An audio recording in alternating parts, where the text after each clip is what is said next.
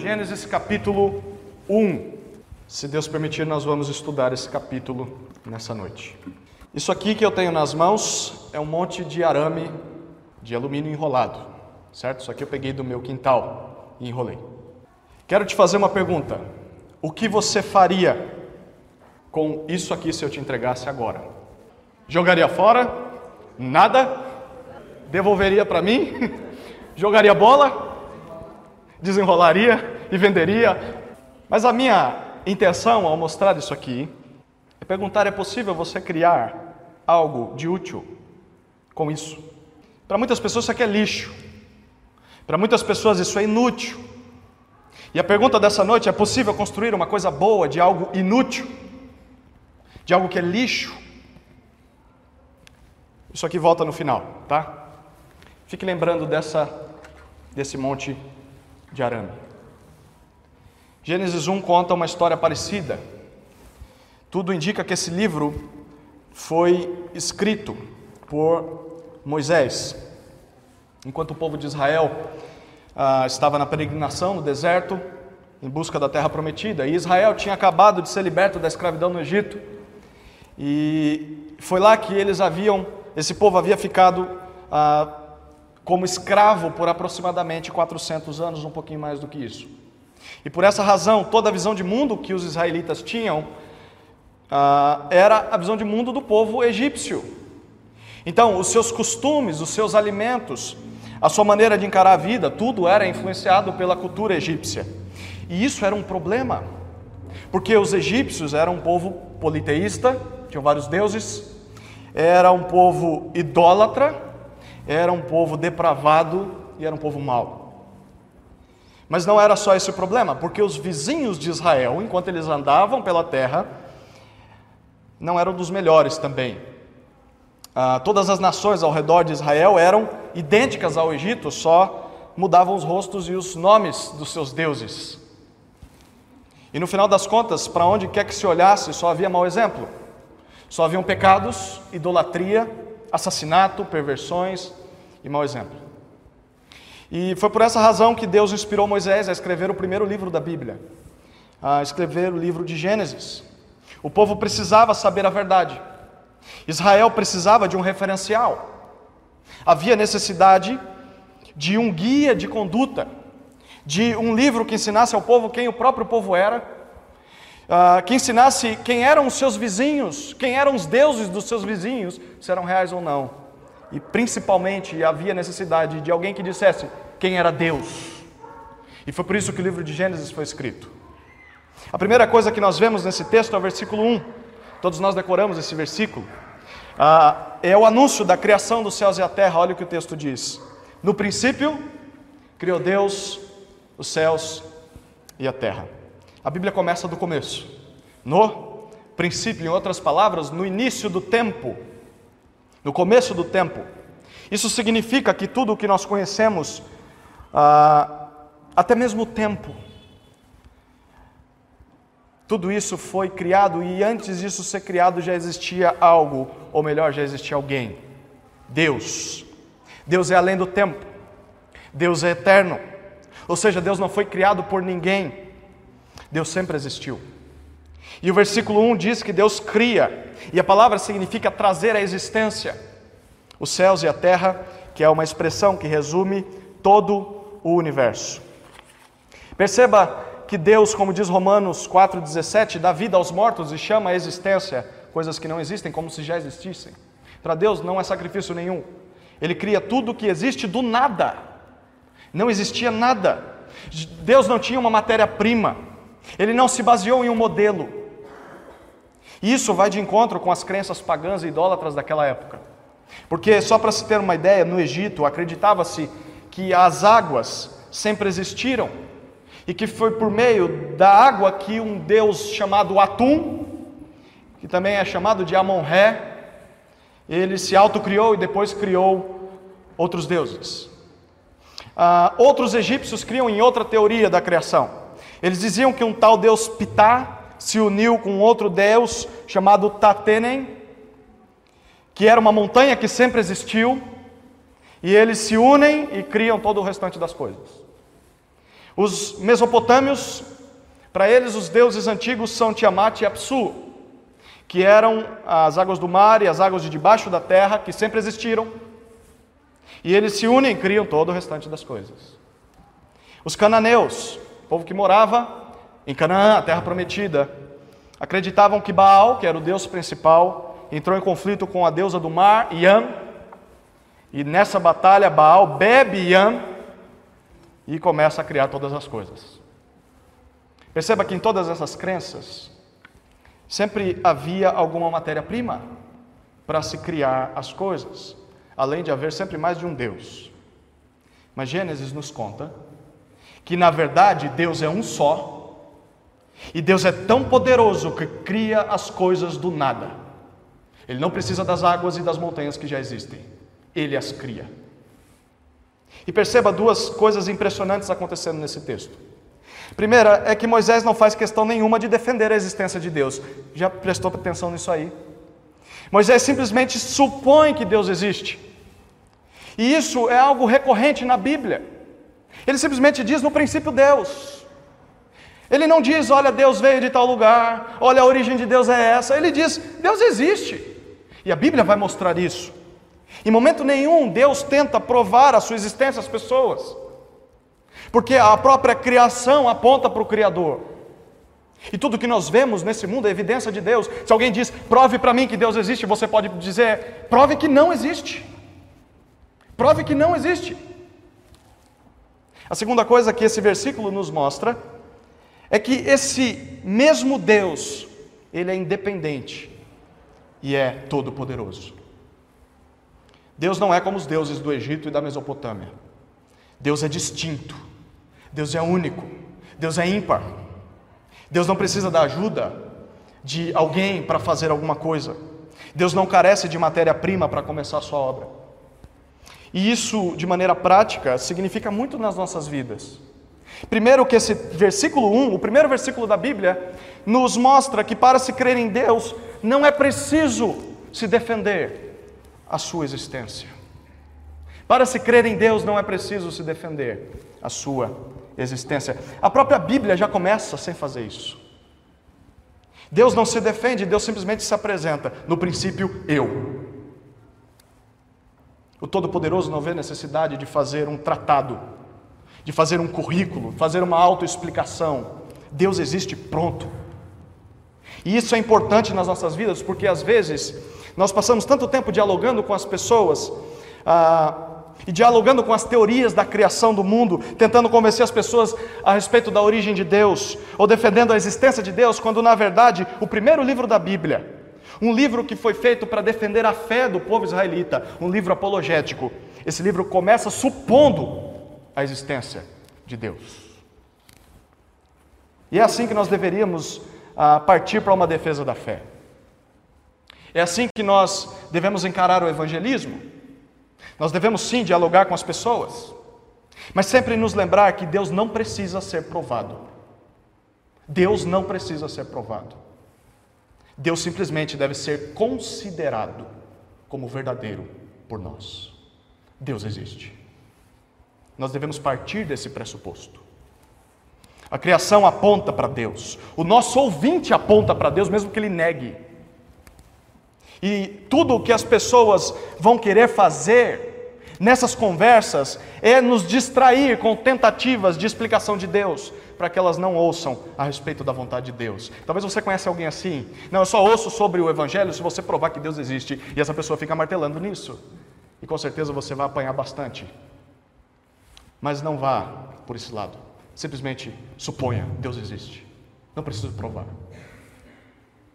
Como certa vez disse Spurgeon sobre a necessidade de se defender a Bíblia. Chegaram para Charles Haddon Spurgeon e perguntaram: Você não vai defender a Bíblia? Ela está sendo atacada. Ele disse assim: Seria mais fácil defender um leão. A Bíblia não precisa de defesa, ela faz isso por conta própria. Para se crer em Deus, não é preciso defender a sua existência. Uma segunda coisa que chama atenção e é prático no versículo 1 é que em um mundo de relatividade, sabe o que é relatividade? É a pessoa dizer, não existe verdade absoluta. Cada um tem a sua verdade. O que é verdade para você não pode ser verdade para mim. Vamos viver em harmonia. Você diz que o céu é azul você diz que o céu, o céu é verde. Bom, ninguém está certo, na verdade, ou ninguém está errado. Você pode viver com a sua verdade, mesmo e eu com a minha, mesmo que isso se contradiga. No mundo de relatividade, em que tudo é relativo, Deus se apresenta como o único absoluto. Perceba que já na época de Moisés, o mundo das ideias era um caos. Isso não é exclusividade ah, do nosso tempo, não é só hoje. A relatividade, a falta de leis absolutas, a falta de uma referência, sempre existiu na história da humanidade.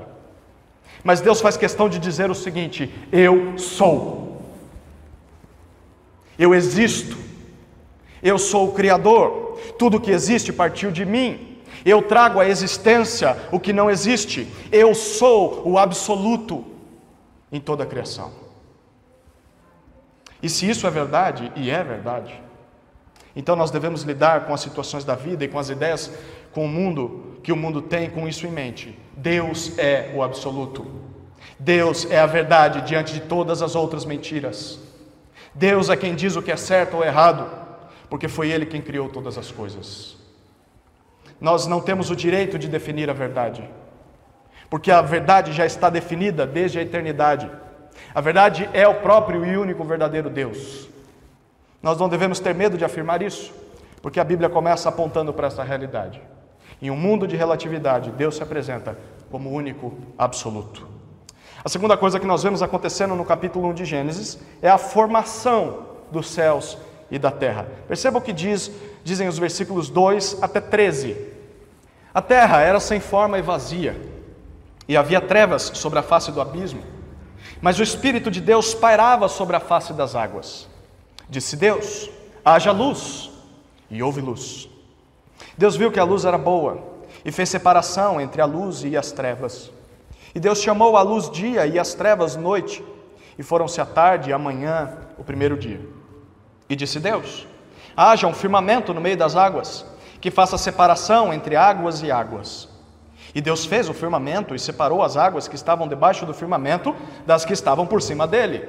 E assim foi. E disse, ah, e ao firmamento Deus chamou o céu, e foram-se a tarde e a manhã, o segundo dia. E disse Deus: Ajuntem-se num só lugar as águas que estão debaixo do céu, e apareça o continente. E assim foi. E ao continente, versículo 10, Deus chamou terra, e ao ajuntamento das águas, mares. E Deus viu que isso era bom. E disse Deus: Produza a terra vegetais, plantas que deem semente, árvores frutíferas, que segundo suas espécies deem o fruto que contenha a sua semente sobre a terra. E assim foi. E a terra produziu os vegetais, plantas que davam semente segundo suas espécies, e árvores que davam fruto que continha a sua semente, segundo as suas espécies. E Deus viu que isso era bom. E foram à tarde, e foram-se à tarde e amanhã, o terceiro dia. Esse texto nos fala a respeito dos três primeiros dias de criação. E se você prestar atenção, você vai ver que eles são diferentes dos outros próximos três dias. Versículo 1, Moisés dá uma declaração geral: olha, é, foi isso que aconteceu. Deus criou tudo. Agora eu vou explicar como Deus criou tudo. A partir do versículo 2 ele começa. E ele vai dizer que Deus criou todo o universo em seis dias. Os três primeiros são diferentes dos outros três últimos. Os três primeiros ele fala que Deus dá forma aos céus e à terra. Olha o primeiro dia, versículos 2 a 5. Ele diz que Deus cria a luz e a separa das trevas. A primeira coisa que Deus criou no primeiro dia da criação foi a terra, versículo 2. Mas não a terra como nós conhecemos hoje. Uh, era uma terra sem forma e vazia. Isso traz a ideia de algo desconfigurado, algo em ruínas, algo inabitável, incapaz de produzir vida. Ou seja, se Deus deixasse a terra do jeito que ele criou no versículo 2, a terra estaria assim até hoje porque nenhuma vida poderia ter brotado e surgido daquelas águas, era sem forma e vazia. Mas o versículo 2 ainda nos diz que em meio a este caos, olha o que o versículo 2 diz: o Espírito de Deus parava por sobre as águas. A ideia é de que ele se movia, ele flutuava, ele sobrevoava essas águas. É como se fosse uma águia uma ave voando acima dos seus filhotes para ensinar os filhos a voar. O Espírito de Deus está se preparando para criar algo daquela coisa, daquela terra sem forma e vazia. E é isso que nós vemos acontecer no verso 3. Deus disse: haja luz, e a luz simplesmente passou a existir. Note que não é uma descrição do sol, mas somente da luz. Deus ah, constata, versículo 4, que a luz é boa, a luz é agradável e separa a luz das trevas. E Deus dá nome à, à luz de dia, versículo 5. E ele chama as trevas de noite. E logo veio a tarde e a manhã e se passou o primeiro dia. Ah, no segundo dia, versículos 6 até 8, Deus cria o céu e agora separa ele das águas. Versículos 6 e 7, nós vemos que Deus ordena que haja um firmamento, haja uma divisão entre as águas para separar as águas. E isso acontece. E Deus chama esse firmamento de céu. E lá se vai o segundo dia. No terceiro dia, versículos 9 a 13, Deus separa as águas da terra e torna a terra fértil. Perceba no versículo 9, Deus ordena que as águas debaixo do céu se ajuntem num só lugar. E assim aparece o que? Terra seca, o continente. Sabe aquilo que você estudou em geografia? A famosa Pangeia. Um só continente, a terra, uma porção seca. E assim aconteceu. Deus manda, as coisas acontecem. E versículo 10, esse continente é chamado de terra e as águas são chamadas de mares. Deus vê que tudo isso é bom, que tudo isso é agradável. Versículo 11, Deus ordena que a terra produza vegetais, plantas e árvores frutíferas, e a gente vê no verso 12, o padrão se repete, isso acontece. E mais uma, mais uma vez, no versículo 12, Deus constata que isso é bom. E assim termina o terceiro dia, versículo 13. Perceba que até agora Deus está apenas dando forma à sua criação. Lembra aquela terra que era sem forma e vazia? Há sim um tipo de vida presente nessa terra, como por exemplo os vegetais, as árvores, as plantas, mas o que parece é que Deus está criando condições necessárias para que haja vida na terra. E nós vemos, em terceiro lugar nesse texto, o preenchimento agora dos céus e da terra com seres viventes. Acompanhe comigo a leitura dos versículos 14 até o 25. Olha o que o texto diz, 14 até 25. E disse Deus: Haja luminares no firmamento celeste para fazerem separação entre o dia e a noite. Sirvam eles de sinais tanto das estações como dos dias e dos anos. Sirvam eles de luminares no firmamento celeste para iluminar a terra. E assim foi. E Deus fez os dois grandes luminares: o luminar maior para governar o dia e o menor para governar a noite. Fez também as estrelas. E Deus os colocou no firmamento celeste para iluminar a terra, para governar o dia e a noite e para fazer separação entre a luz e as trevas. E Deus viu que isso era bom. E foram-se a tarde e amanhã o quarto dia.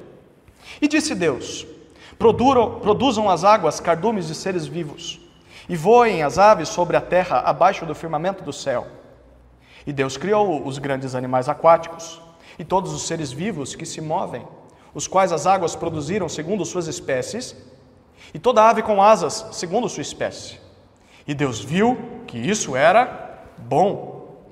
Então Deus os abençoou, dizendo: Frutificai e multiplicai-vos, enchei as águas dos mares, multipliquem-se as aves sobre a terra.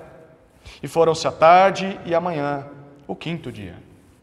Versículos 24 e 25: E disse Deus: Produza a terra seres vivos segundo suas espécies gado, animais ah, que rastejam e animais selvagens segundo suas espécies. E assim foi. E Deus fez os animais selvagens segundo suas espécies, e o gado segundo suas espécies, e todos os animais da terra que rastejam segundo suas espécies. E Deus viu que isso era bom. Como já foi dito, os últimos três dias de criação são diferentes dos três primeiros dias. Lembre-se de que a terra era sem forma e vazia. E primeiro Deus deu forma à terra. E agora Deus vai resolver o problema dela ser vazia, dela ser inabitada. Aqui Deus preenche o céu e a terra.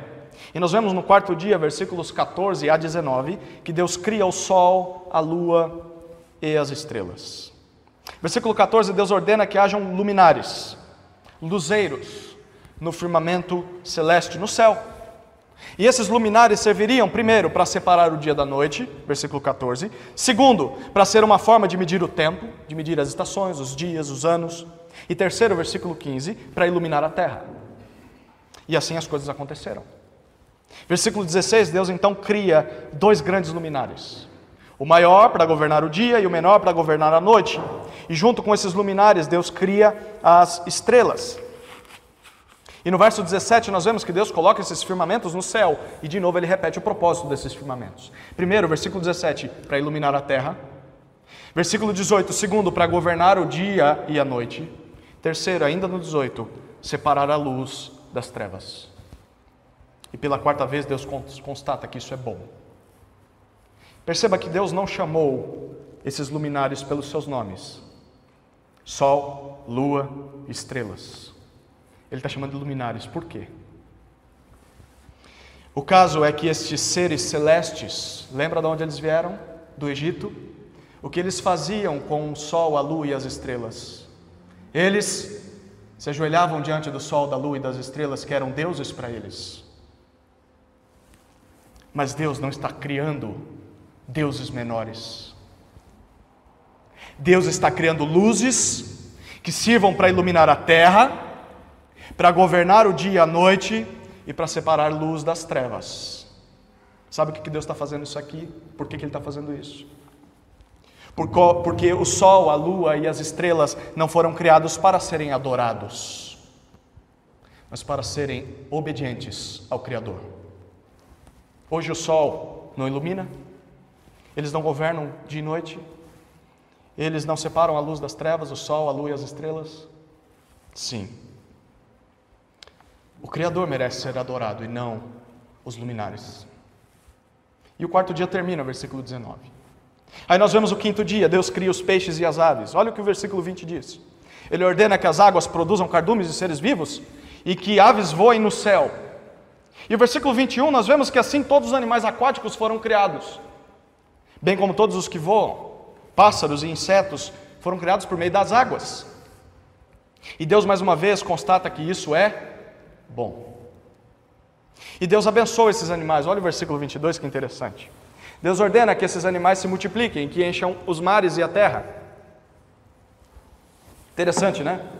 Tanto peixes quanto aves e insetos sempre se multiplicam, né? Sempre tem em todo canto, todo canto. Isso porque Deus abençoou esses serizinhos. E o quinto dia termina, versículo 23. E aí nós temos o sexto dia, ele inicia, mas não termina. A primeira parte do sexto dia, do versículos 24 a 25, Deus cria os animais terrestres. E agora Deus ordena que a terra produza animais domésticos, animais que são ah, o gado, animais que rastejam, répteis e animais selvagens. E versículo 25 diz que todos os animais são criados segundo suas espécies. O dia ainda não acabou, mas Deus já constata que isso é bom. Se você está contando, é a sexta vez que Deus constata isso. E perceba que o relato bíblico não abre margem para a teoria da evolução, que diz que todos os seres vivos vieram de apenas um só ser, que foi evoluindo a tal ponto de se tornar o ser humano. As pessoas ensinam isso nas escolas como se fosse verdade. Mas o próprio nome já diz que isso é uma teoria. Se não fosse teoria, seria verdade. Teoria é proposta. Não há provas de que isso aconteceu. E a Bíblia nos diz que não foi assim. Deus criou cada animal segundo a sua espécie. É óbvio que ao longo do tempo podem ocorrer mudanças e mutações genéticas pelos seres criados por Deus, para que eles possam se adaptar às condições ah, da sua época, mas em momento nenhum eles foram capazes de mudar de essência. Por exemplo, o pato sempre foi pato. Ele pode ter sofrido mudanças de, ah, no seu ah, físico, mas ele não deixou de mudar o seu DNA, porque Deus o criou pato. O ser humano nunca foi macaco. O ser humano foi criado segundo a sua espécie. Por que nós sabemos disso? Porque o texto repete: Deus criou todos os animais segundo suas espécies. Um animal pode sofrer mutação, mas ele não pode deixar de ser aquilo que ele é um animal de determinada espécie. Em resumo, uma vez que as condições necessárias para a vida fossem, foram criadas, Deus cria vida tanto no céu quanto na terra. E se você reparar, há um paralelo acontecendo aqui. Perceba, no primeiro dia, Deus cria a luz e a separa das trevas. No quarto dia, Deus preenche a luz e as trevas, com sol, a lua e as estrelas. No segundo dia, Deus cria o céu e, as, e o separa das águas. No quinto dia, Deus preenche o céu e as águas com seres vivos. No terceiro dia, Deus separa as águas da terra. E no sexto dia, Deus preenche a terra com animais terrestres. Nós vamos ver daqui a pouco também com seres humanos. Uma leitura corrida e rápida desse texto pode nos fazer passar batido ah, para o seu propósito. Mas perceba que para Moisés cada detalhe citado é importante. Porque para Moisés, Deus é único. Deus está acima de toda e qualquer teoria da criação. Não foram os deuses egípcios que criaram o mundo. A lua, o sol, não são divindades. Os animais não devem ser adorados como deuses. Tudo o que nós vemos nesse mundo foi criado por Deus. E nós sabemos que ignorar essa verdade é um problema no homem. Conforme o apóstolo Paulo, aquele que tira Deus do referencial e tenta fingir que Deus não existe, não reconhece a Deus como Criador, essa pessoa acaba se achando sábia, mas se torna louca. E o fim disso, Paulo diz em Romanos 1, é a idolatria. Segundo as palavras do apóstolo Paulo, ele diz: dizendo-se sábios, tornaram-se loucos e substituíram a glória do Deus incorruptível por imagens semelhantes ao homem corruptível, às aves, aos quadrúpedes e aos répteis. O homem foi criado para adorar, mas para adorar ao único Deus verdadeiro. Há em nós uma sede pelo eterno. Como dizia o antigo teólogo, há em nós um vazio do tamanho de Deus. Só Deus pode preencher esse vazio que há em nós. O problema começa quando nós tentamos preencher esse vazio com as coisas criadas por esse Deus. Por exemplo, nós buscamos satisfação, felicidade, realização nas coisas criadas e não no Criador. Nenhuma coisa criada pode ser mais sublime do que o seu Criador. Nada na criação pode satisfazer em nós o desejo de Deus. Mas é aí que nós podemos afirmar o seguinte: Ah, José, mas eu não sou como os egípcios, eu, não sou como os pagãos. Eu não tenho uma estátua em casa e não venero o sol, a lua ou as estrelas como deuses. Eu não sou idólatra como os descrentes. A pergunta de Deus para nós é a seguinte: será mesmo? Você não é idólatra? Tem certeza? Você não me substitui por nada? E quando a sua esperança está depositada somente no sucesso profissional, no futuro da sua carreira, nos estudos, na aposentadoria, no carro novo, na segurança da sua casa, no muro alto, com cercas elétricas, na política, na saúde. E quando você só fica alegre quando você tem os seus desejos satisfeitos, quando você descansa, ou quando você viaja, ou quando você compra aquele celular que você tanto queria, e quando você passa horas na frente da televisão, ou venerando o lazer, ou até mesmo o prazer, e quando você deixa de dominar a sua carne e é dominado pelo desejo sexual, pela procura pela pornografia, e quando você não consegue controlar o seu apetite come além da conta? A pergunta é: você não é idólatra mesmo? Irmãos, nós precisamos nos arrepender da nossa idolatria. Nós precisamos pedir perdão a Deus por valorizarmos tantas coisas antes de Deus. Nós precisamos depositar em Deus a nossa esperança. Nós precisamos colocar os nossos olhos em Deus todos os dias das nossas vidas. Nós precisamos ter Deus em mais alta estima do que os estudos. Nós precisamos ter em Deus a fonte do nosso prazer e não talvez necessariamente dos nossos filhos. O sexto dia ainda continua e agora Moisés nos informa a respeito da criação do homem e da mulher. Versículos 26 até 30. Acompanhe comigo o que o texto diz. E disse Deus: Façamos o homem à nossa imagem, conforme nossa semelhança. Domine ele sobre os peixes do mar, sobre as aves do céu, sobre o gado, sobre os animais selvagens e sobre todo animal rastejante que se arrasta sobre a terra. E Deus criou o homem à sua imagem. A imagem de Deus o criou, homem e mulher os criou. Então Deus os abençoou e lhes disse: Frutificai e multiplicai-vos, enchei a terra e sujeitai-a, dominai sobre os peixes do mar, sobre as aves do céu e sobre todos os animais que rastejam sobre a terra. Disse-lhes mais: Eu vos dou todos os vegetais que dão semente, os quais se acham sobre a face de toda a terra, bem como, todo, como todas as árvores em que há fruto que dê semente. Eles vos servirão de alimento. E a todos os animais selvagens, a todas as aves do céu e a todo ser vivo que rasteja sobre a terra, dou toda a planta verde como alimento. E assim foi. Perceba no versículo 26 que Deus muda o padrão. Qual era o padrão? Até aqui. E disse Deus, e assim foi. E disse Deus, haja, e a coisa acontecia. E disse Deus, e assim era. Mas agora Deus diz no verso 26: façamos. Segundo a Bíblia, Deus não está se referindo a anjos, não está falando com demônios ou com os animais, mas com a Trindade, com Ele mesmo, Deus Pai, Filho e Espírito. O Deus Pai e o Deus Espírito já apareceram, versículos 1 e 2. E Jesus Cristo, Deus Filho, também está presente, não nesse texto, não nos diz, mas João 1,1 diz que no princípio era o Verbo, e o Verbo estava com Deus, e o Verbo era Deus, o Verbo é Jesus Cristo. Então, ah, Deus diz para Ele mesmo: façamos o homem, a nossa imagem e semelhança. Na língua em que esse texto foi escrito, imagem e semelhança são palavras sinônimas, ou seja, se referem à mesma coisa. Apesar da queda ao pecado, isso é algo que permanece na nossa natureza e é o que nos diferencia do restante da criação. Como resultado dessa imagem, versículo 26 ainda diz que Deus falou ao homem que o homem dominará, perdão, falou que o homem dominará, o homem governará os peixes, as aves, o gado, a terra e os répteis.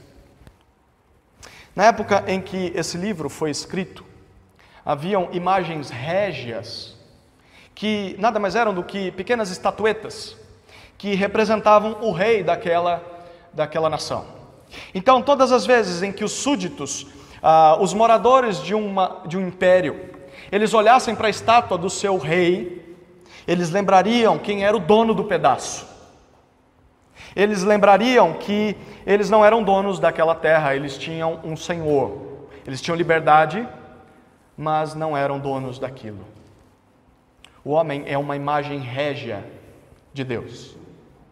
O homem representa o Rei dos Reis na terra. O homem aponta para o Criador.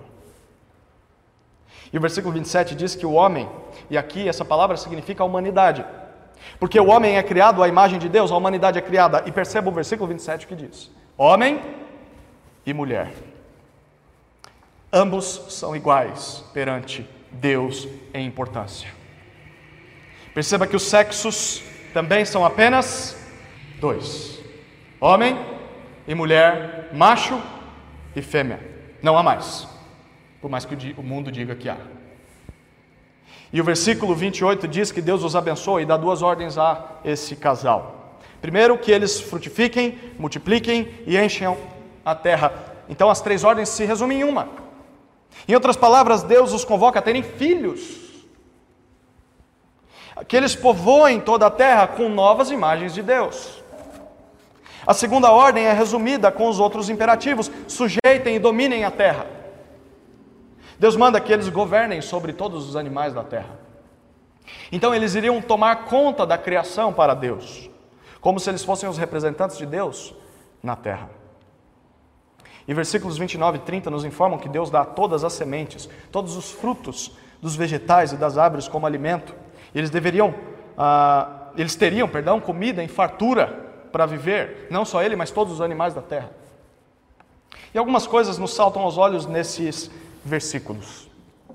A primeira coisa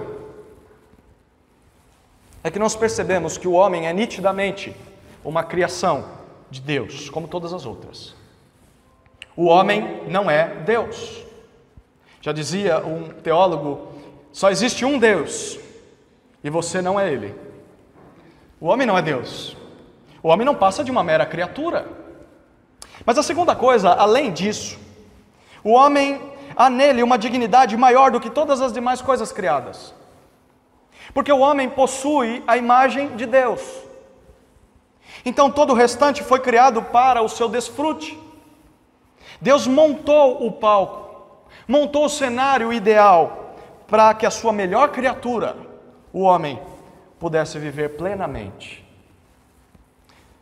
Mas ao criar o homem, Deus nos mostra alguns absolutos e todos esses absolutos são negados hoje em dia. O primeiro absoluto é que para Deus, tanto o homem quanto mulher são iguais. Ambos possuem a mesma importância diante dos seus olhos. Não é porque Deus deu para cada um tarefas diferentes que ele considera um maior ou melhor que o outro. Mas isso não era compreendido na época em que esse livro foi escrito e nós convenhamos, também não é hoje. Naquela época, as mulheres, como os idosos e as crianças, eram tratados como seres inferiores. As mulheres, em específico, naquela época, eram consideradas simplesmente como objeto de prazer, como objeto de reprodução do homem.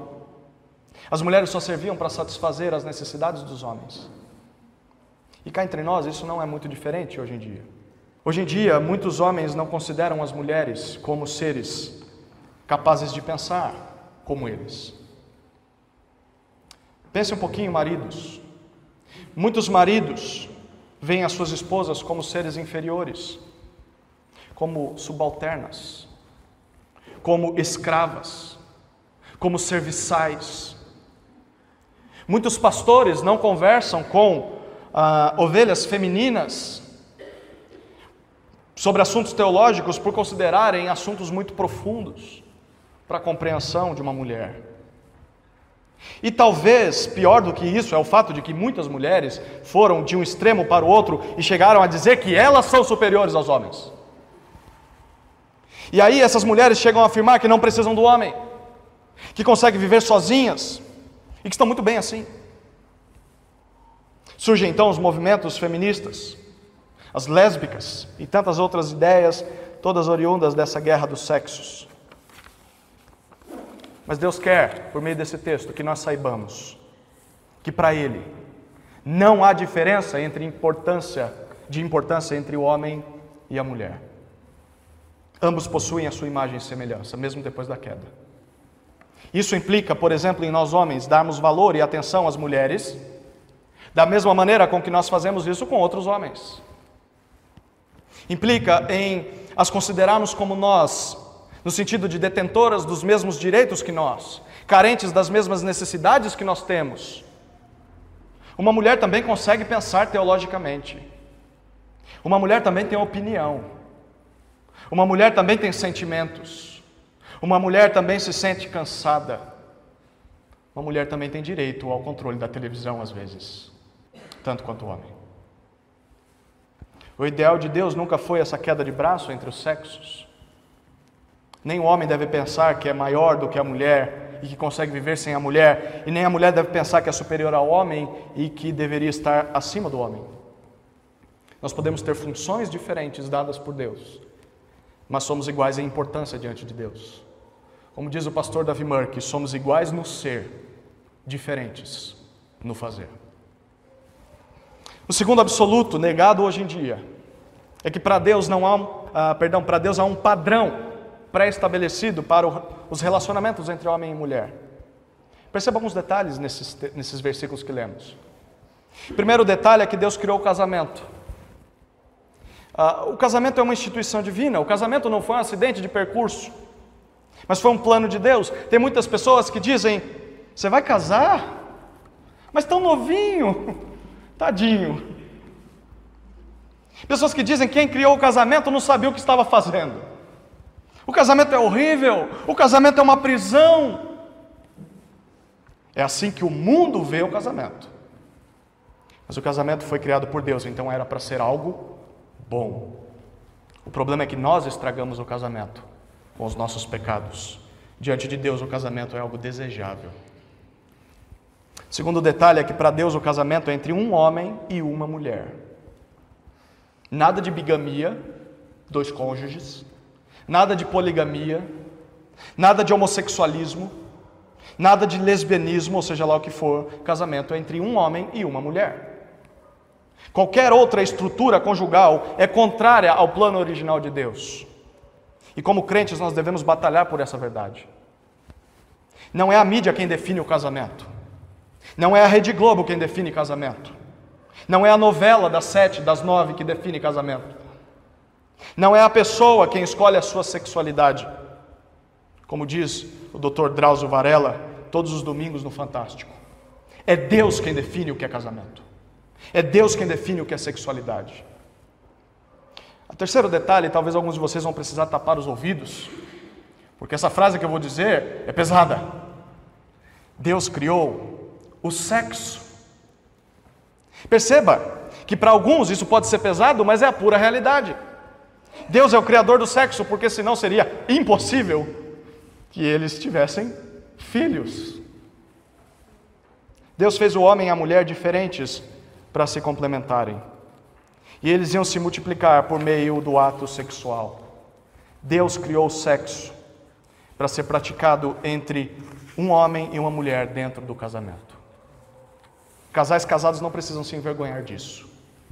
E os solteiros devem buscar o casamento para satisfazer suas necessidades sexuais.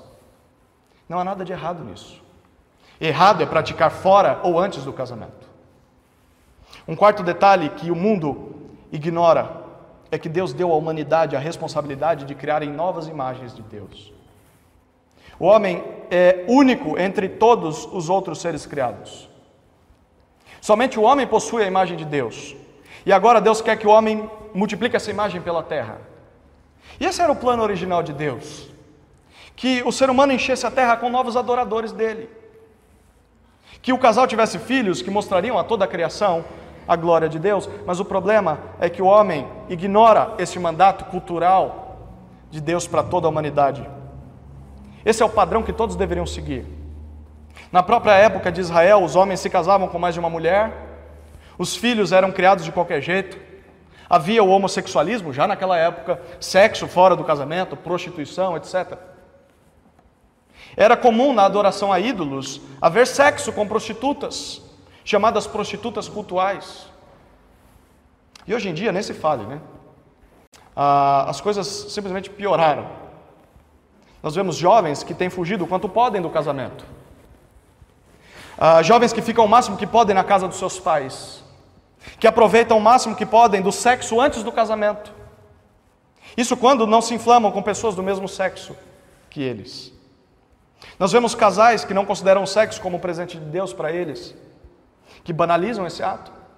Como eu falei mais cedo, que deixam a pornografia entrar nos seus quartos, que procuram parceiros sexuais de fora, que adulteram, que mancham algo criado por Deus. Sem falar nos pais, principalmente pais cristãos, que geram filhos, mas não se preocupam com a importância desse ato. O ideal de Deus era que essa nova criaturinha que nasceu fosse um adorador dele. Pais que só querem encher o mundo, mas sem cuidar dos filhos, sem pastorear os filhos, sem apacentar os seus filhos. Esse não era o ideal de Deus. Nós precisamos valorizar a família como criação de Deus. Nós não podemos viver de maneira egoísta da maneira com que nós queremos. Precisamos olhar para o ideal de Deus a todos nós. Que o casamento seja conforme os padrões de Deus entre um homem e uma mulher. Que o sexo dentro do casamento não seja considerado como pecado, mas algo abençoado por Deus mas que fora do casamento seja algo abominável. Que a criação de filhos não seja algo banalizada. Que nossos filhos sejam, ah, não sejam largados a si mesmos. Que nós sejamos pais responsáveis pela formação do caráter dos nossos filhos, sejamos pastores dos nossos filhos, dos corações dos nossos filhos.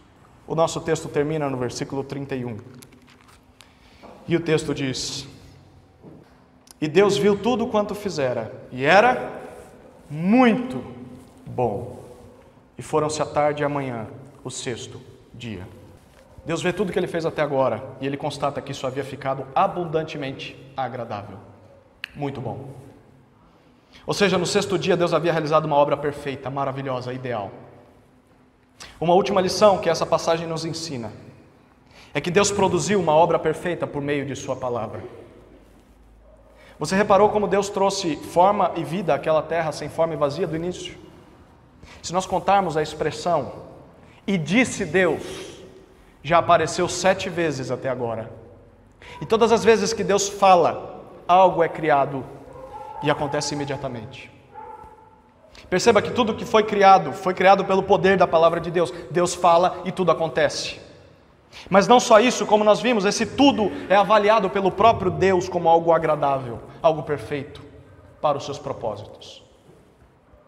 É por isso que o autor de Hebreus diz que a palavra de Deus é viva e eficaz, mais cortante que qualquer espada de dois gumes, penetra até o ponto de dividir a alma e o espírito, juntas e medulas, e é capaz de perceber, discernir os pensamentos e as intenções do coração. A palavra de Deus é viva e é eficaz.